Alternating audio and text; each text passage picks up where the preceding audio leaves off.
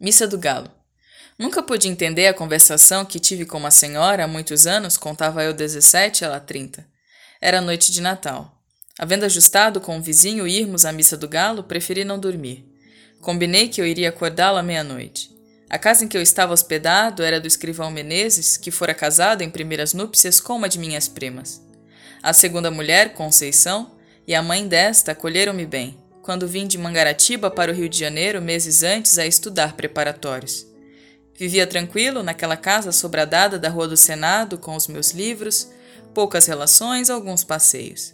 A família era pequena, o escrivão, a mulher, a sogra e duas escravas. Costumes velhos.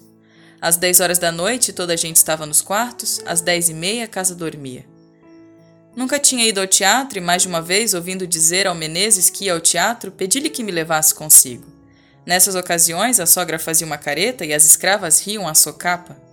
Ele não respondia, vestia-se, saía e só tornava na manhã seguinte. Mais tarde é que eu soube que o teatro era um eufemismo em ação. Menezes trazia amores com uma senhora separada do marido e dormia fora de casa uma vez por semana. Conceição padecera, a princípio, com a existência da comborça, mas afinal resignara-se, acostumara-se e acabou achando que era muito direito. Boa Conceição.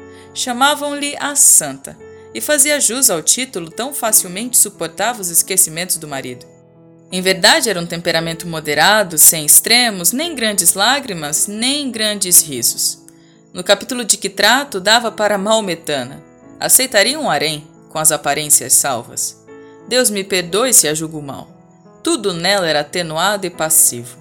O próprio rosto era mediano, nem bonito nem feio. Era o que chamamos uma pessoa simpática. Não dizia mal de ninguém, perdoava tudo. Não sabia odiar. Pode ser até que não soubesse amar. Naquela noite de Natal foi o escrivão ao teatro. Era pelos anos de 1861 ou 1862. Eu já devia estar em Mangaratiba, em férias. Mas fiquei até o Natal para ver a missa do galo na corte. A família recolheu-se à hora do costume. Eu meti-me na sala da frente, vestido e pronto. Dali passaria ao corredor da entrada e sairia sem acordar ninguém. Tinha três chaves à porta. Uma estava com o escrivão, eu levaria a outra, a terceira ficava em casa. Mas, senhor Nogueira, que fará você todo esse tempo? perguntou minha mãe de Conceição. Leio, dona Inácia. Tinha comigo um romance, Os Três Mosqueteiros, velha tradução, creio do Jornal do Comércio. Sentei-me à mesa que havia no centro da sala, e à luz de um candeeiro de querosene enquanto a casa dormia, trepei ainda uma vez ao cavalo magro de D'Artagnan e fui-me às aventuras. Dentro em pouco estava completamente ébrio de Dumas. Os minutos voavam ao contrário do que costumam fazer quando são de espera. Ouvi bater onze horas, mas quase sem dar por elas um acaso. Entretanto, um pequeno rumor que ouvi dentro veio acordar-me da leitura. Eram uns passos no corredor que ia da sala de visitas a de jantar. Levantei a cabeça.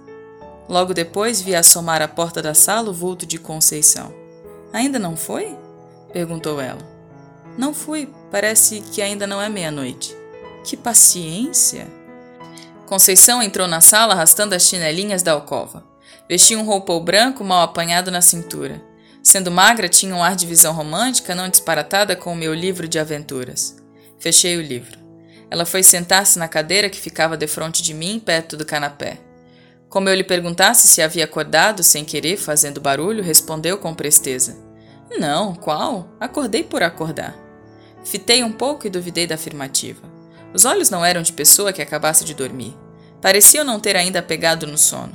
Essa observação, porém, que valeria alguma coisa em outro espírito, Depressa botei fora, sem advertir que talvez não dormisse justamente por minha causa, e mentisse para não me afligir ou aborrecer. Já disse que ela era boa, muito boa. Mas a hora já há de estar próxima, disse eu. Que paciência sua de esperar acordado enquanto o vizinho dorme? E esperar sozinho? Não tem medo de almas de outro mundo? Eu cuidei que se assustasse quando me viu. Quando vi os passos, estranhei, mas a senhora apareceu logo. Que é que está valendo? Não me diga, já sei. É o romance dos mosqueteiros. É, justamente, é muito bonito. Gosta de romances? Gosto. Já leu A Moreninha? Do Doutor Macedo? Tenho lá em Mangaratiba. Eu gosto muito de romances, mas leio pouco, por falta de tempo. Que romances é que você tem lido? Comecei a dizer-lhe os nomes de alguns. Conceição ouvia-me com a cabeça reclinada no espaldar, enfiando os olhos por entre as pálpebras meio cerradas sem os tirar de mim.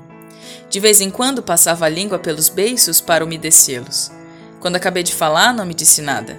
Ficamos assim alguns segundos. Em seguida, via endireitar a cabeça, cruzar os dedos e sobre eles pousar o queixo, tendo os cotovelos nos braços da cadeira, tudo sem desviar de mim os grandes olhos espertos. Talvez esteja aborrecida, pensei eu. E logo alto. Dona Conceição, creio que vão sendo horas e eu. Não, não, não. Ainda é cedo. Vi agora mesmo o relógio, são onze e meia. Tem tempo. Você, perdendo a noite, é capaz de não dormir de dia? Já tenho feito isso. Eu não.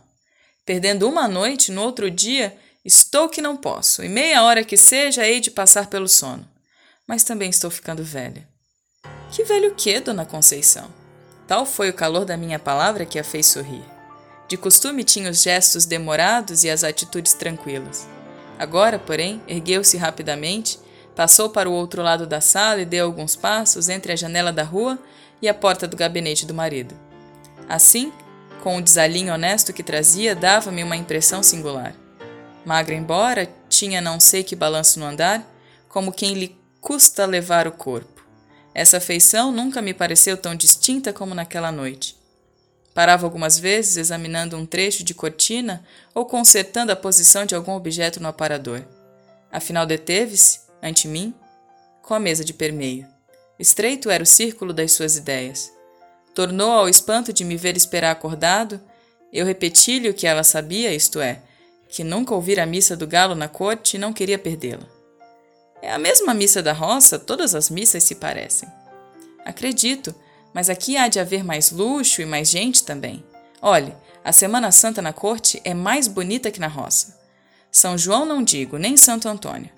Pouco a pouco tinha se reclinado, fincar os cotovelos no mármore da mesa e meter o rosto entre as mãos espalmadas. Não estando abotoadas as mangas, caíram naturalmente, e eu vi-lhe metade dos braços, muito claros e menos magros do que se poderiam supor. A vista não era nova para mim, posto também não fosse comum. Naquele momento, porém, a impressão que tive foi grande. As veias eram tão azuis que, apesar da pouca claridade, podia contá-las do meu lugar. A presença de Conceição espertara-me ainda mais que o livro. Continuei a dizer o que pensava das festas da roça e da cidade, e de outras coisas que me iam vindo à boca. Falava emendando os assuntos, sem saber porquê, variando deles ou tornando aos primeiros, e rindo para fazê-la sorrir e ver-lhe os dentes que luziam de brancos, todos iguaizinhos. Os olhos dela não eram bem negros, mas escuros. O nariz, seco e longo, um tantinho curvo, dava-lhe ao rosto um ar interrogativo. Quando eu alteava um pouco a voz, ela reprimia-me. Mais baixo! Mamãe pode acordar. E não saía daquela posição quando me enchia de gosto, tão perto ficavam as nossas caras. Realmente não era preciso falar alto para ser ouvido. Cochichávamos os dois, eu mais que ela, porque falava mais. Ela às vezes ficava séria, muito séria, com a testa um pouco franzida. Afinal, cansou. Trocou de atitude e de lugar. Deu volta à mesa e veio sentar-se do meu lado, no canapé. Voltei-me e pude ver, a furto, o bico das chinelas. Mas foi só o tempo que ela gastou em sentar-se, o roupão era comprido e cobria-as logo. Recordo-me que eram pretas. Conceição disse baixinho: Mamãe está longe, mas tem um sono muito leve. Se acordasse agora, coitada. Tão cedo não pegava no sono. Eu também sou assim. Quê? perguntou ela, inclinando o corpo para ouvir melhor. Fui sentar-me na cadeira que ficava ao lado do canapé e repeti-lhe a palavra. Riu-se da coincidência. Também ela tinha o sono leve. Éramos três sonos leves. Há ocasiões em que sou como mamãe. Acordando, custo-me dormir outra vez. Rolo na cama, à toa, levanto-me. Acendo vela, passeio, torno a deitar-me nada. Foi o que lhe aconteceu hoje. Não, não, atolhou ela. Não entendi a negativa. Ela pode ser que também não a entendesse. Pegou nas pontas do cinto e bateu com elas sobre os joelhos, isto é, o joelho direito, porque acabava de cruzar as pernas. Depois referiu uma história de sonhos e afirmou-me que só tivera um pesadelo em criança. Quis saber se eu os tinha. A conversa reatou-se assim lentamente, longamente, sem que eu desse pela hora nem pela missa. Quando eu acabava uma narração, uma explicação, ela inventava outra pergunta ou outra matéria e eu pegava novamente na palavra. De quando em quando reprimia-me. Mais baixo, mais baixo. Havia também umas pausas. Duas ou três vezes pareceu-me que havia dormir, mas os olhos, cerrados por um instante, abriam-se logo sem sono nem fadiga, como se ela os houvesse fechado para ver melhor. Uma dessas vezes, creio que deu por mim embebido na sua pessoa, e lembra-me que os tornou a fechar, não sei se apressado ou vagarosamente. Há impressões dessa noite que me aparecem truncadas ou confusas. Contradigo-me, atrapalho-me, uma das que ainda tenho frescas é que, em certa ocasião, ela, que era apenas simpática, ficou linda, ficou lindíssima. Estava de pé, os braços cruzados. Eu, em respeito a ela, quis levantar-me, não consentiu, pôs uma das mãos no meu ombro e obrigou-me a estar sentado. Cuidei que ia dizer alguma coisa, mas estremeceu como se tivesse um arrepio de frio, voltou as costas e foi sentar-se na cadeira, onde me achara lendo. Dali relanceou a vista pelo espelho que ficava por cima do canapé, falou de duas gravuras que pendiam na parede. Esses quadros estão ficando velhos. Já pedi a Chiquinho para comprar outros. Chiquinho era o marido. Os quadros falavam do principal negócio deste homem. Um representava Cleópatra, não me recordo o assunto do outro, mas eram mulheres. Vulgares ambos. Naquele tempo não me pareciam feios. São bonitos, disse eu. Bonitos são, mas estão manchados. E depois, francamente, eu preferia duas imagens, duas santas. Estas são mais próprias para a sala de rapaz ou de barbeiro. De barbeiro? A senhora nunca foi à casa de barbeiro? Mas imagino que os fregueses, enquanto espero, falam de moças e namoros e naturalmente o dono da casa alegra a vista deles com figuras bonitas. Em casa de família é que não acho próprio. É o que eu penso. Mas eu penso muita coisa assim esquisita. Seja o que for, não gosto dos quadros. Eu tenho uma Nossa Senhora da Conceição, minha madrinha, muito bonita. Mas é de escultura, não se pode pôr na parede, nem eu quero. Está no meu oratório. A ideia do oratório trouxe-me a da missa, lembrou-me que podia ser tarde e quis dizê-lo. Penso que cheguei a abrir a boca, mas logo a fechei para ouvir o que ela contava, com doçura, com graça, com tal moleza que trazia preguiça à minha alma e fazia esquecer a missa e a igreja. Falava das suas devoções de menina e moça. Em seguida, referia umas anedotas de baile, uns casos de passeio, reminiscências de Paquetá, tudo de mistura, quase sem interrupção. Quando cansou do passado, falou do presente, dos negócios da casa, das canseiras de família, que lhe diziam ser muitas antes de casar, mas não eram nada. Não me contou, mas eu sabia que casara aos 27 anos. Já agora não trocava de lugar, como a princípio, e quase não saíra da mesma atitude. Não tinha os grandes olhos compridos e entrou a olhar à toa para as paredes. Precisamos mudar o papel da sala, disse daí a pouco, como se falasse consigo. Concordei para dizer alguma coisa, para sair da espécie de sono magnético ou o que quer que era que me tolhia a língua e os sentidos. Queria e não queria acabar a conversação. Fazia esforço para arredar os olhos dela e arredava-os por um sentimento de respeito mas a ideia de parecer que era aborrecimento quando não era levava-me os olhos outra vez para a Conceição. A conversa ia morrendo. Na rua, o silêncio era completo. Chegamos a ficar por algum tempo, não posso dizer quanto, inteiramente calados. O rumor único e escasso era um roer de camundongo no gabinete que me acordou daquela espécie de sonolência. Quis falar dele, mas não achei modo. Conceição parecia estar devaneando. Subitamente ouvi uma pancada na janela, do lado de fora, e uma voz que bradava: Missa do Galo! Missa do Galo! Aí está o companheiro, disse ela, levantando-se. Tem graça. Você é que ficou de acordá-lo? Ele é quem vem acordar você. Vá, que hão de ser horas. Adeus. Já serão horas? perguntei. Naturalmente. Missa do galo! repetiram de fora, batendo. Vá, vá, não se faça esperar, a culpa foi minha.